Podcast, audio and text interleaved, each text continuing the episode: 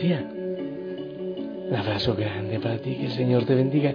Espero que estés bien, pero bien, de maravilla, gozándote en la presencia del Señor. Los martes oramos por los benefactores, por los servidores de la familia sana en todo el mundo. Así que les enviamos nuestras bendiciones, nuestros abrazos a todos los que de distintas maneras colaboran con eh, esta obra del Señor. Hoy, 2 de octubre, estamos celebrando a los santos ángeles custodios. Así que vamos a hablar de ellos, de los santos ángeles custodios. Prepárate.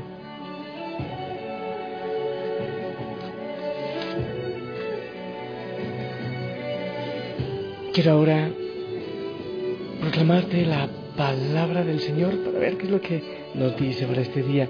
Es del Evangelio según San Mateo. Escucha. En aquel momento se acercaron los discípulos a Jesús y le preguntaron, ¿quién es el más importante en el reino de los cielos? Él llamó a un niño, lo puso en medio y dijo, les aseguro que si no vuelven a ser como niños, no entrarán en el reino de los cielos. Por tanto, el que se haga pequeño como este niño, ese es el más grande en el reino de los cielos. El que acoge a un niño como este en mi nombre, me acoge a mí. Cuidado con despreciar a uno de estos pequeños, porque les digo que sus ángeles están viendo siempre en el cielo el rostro de mi Padre Celestial. Palabra del Señor.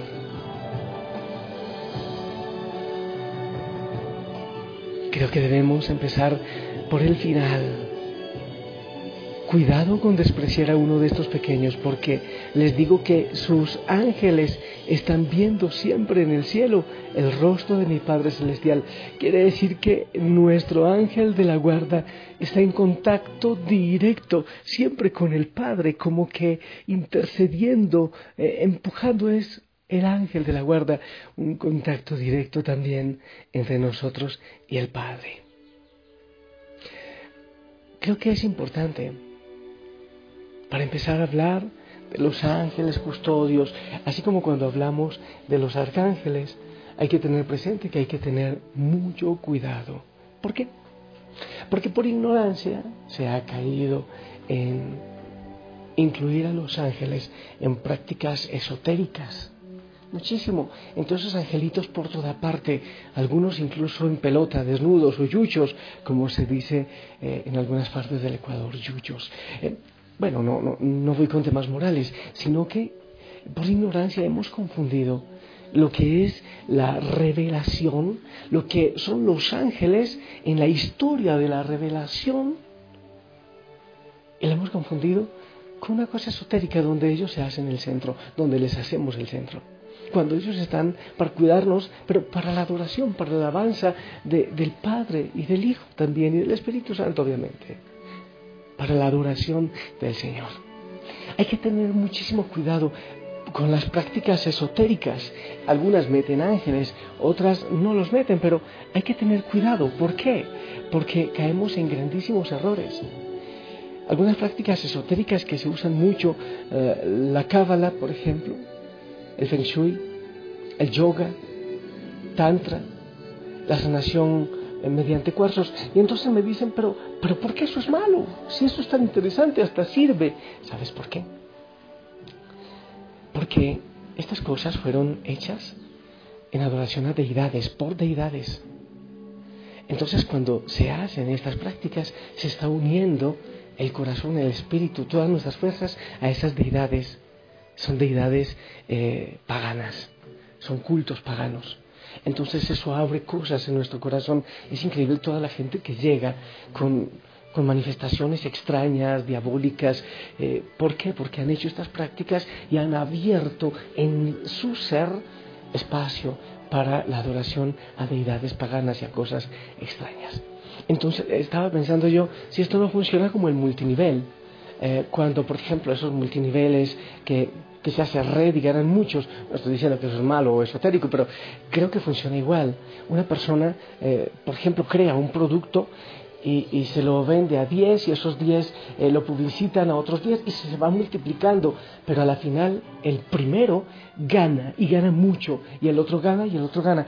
Entonces, creo que así son estas prácticas esotéricas que ya he dicho, yoga, eh, en fin, todo esto es todo da también a esa deidad eh, pagana mm, de donde esto surge.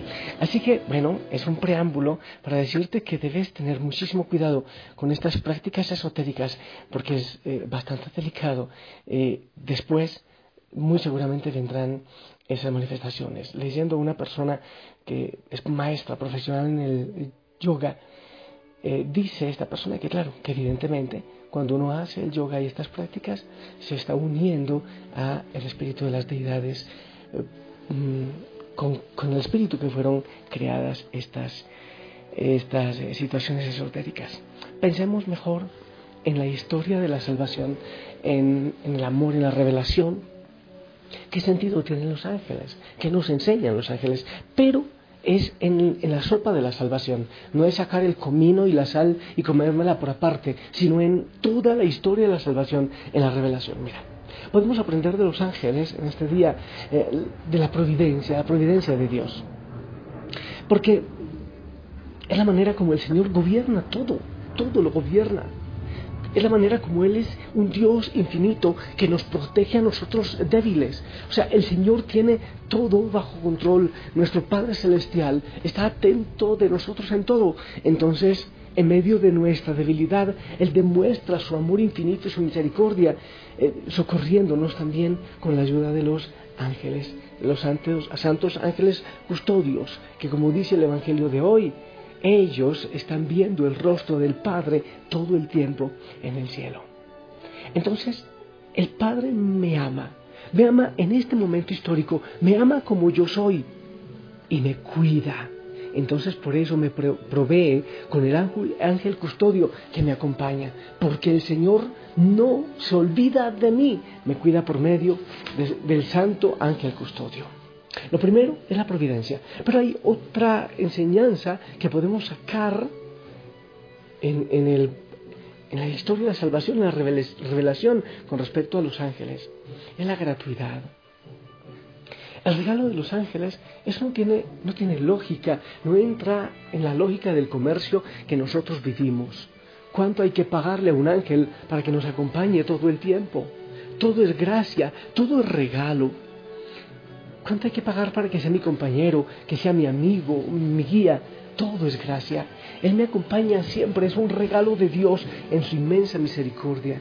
El ángel de la guarda que me acompaña como manifestación de Dios, como presencia de Dios en mi vida y lo hace como gracia precisamente de Dios, como regalo de Dios en mi vida.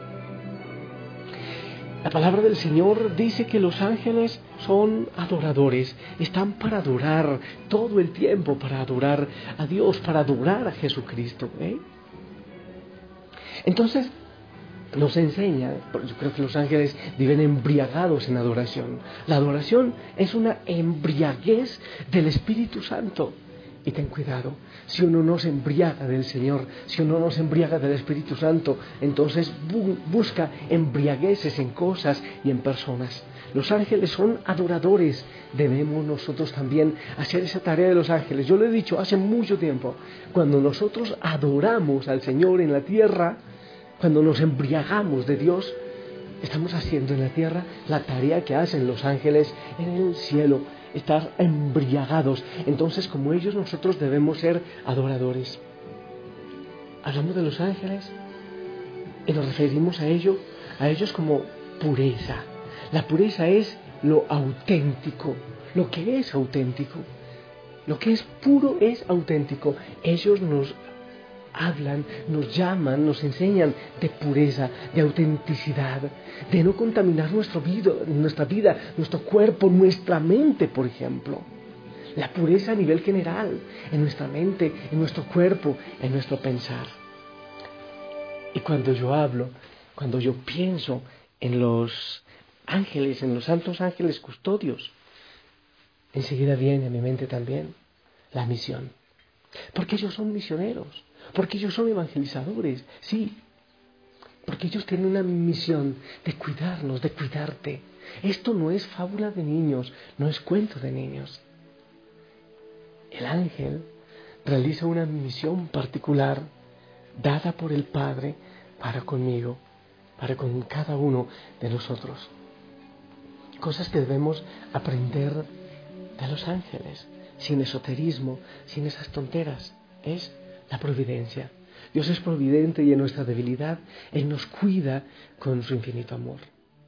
La gratitud. Porque no hay lógica, todo el amor, el cuidado que tienen los ángeles enviados por el Señor para acompañarme, para ser amigos, para ser guía, para protegerme. Adoradores. Nosotros debemos hacer en la tierra la labor de los ángeles en el cielo, adorando al Señor de manera especial en la Eucaristía, qué hermoso.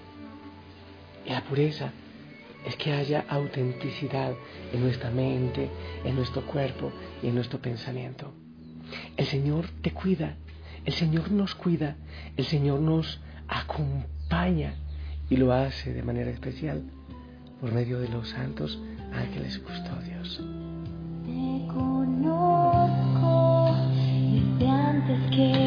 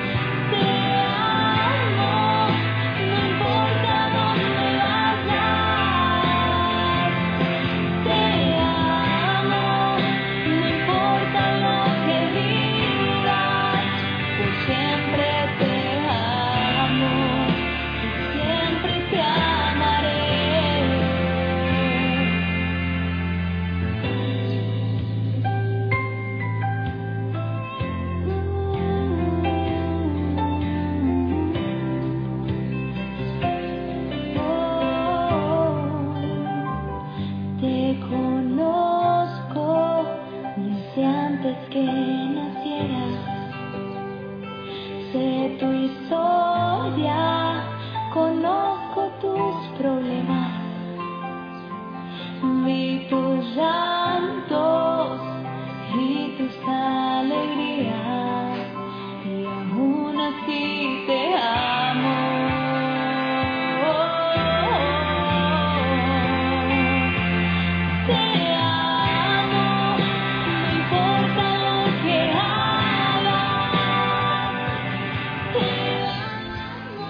Tu ángel custodio, regalo del Señor, gracia.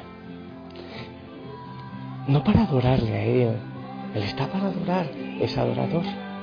Pero tampoco para que lo tengas de mandadero. Te envío mi ángel. Ten cuidado con esas cosas, ¿eh? Todo en la relación. Todo tiene sentido en la revelación. Yo te bendigo. Que tengas un día hermoso de la mano del Señor, en el nombre del Padre, del Hijo y del Espíritu Santo. Amén. Espero tu bendición.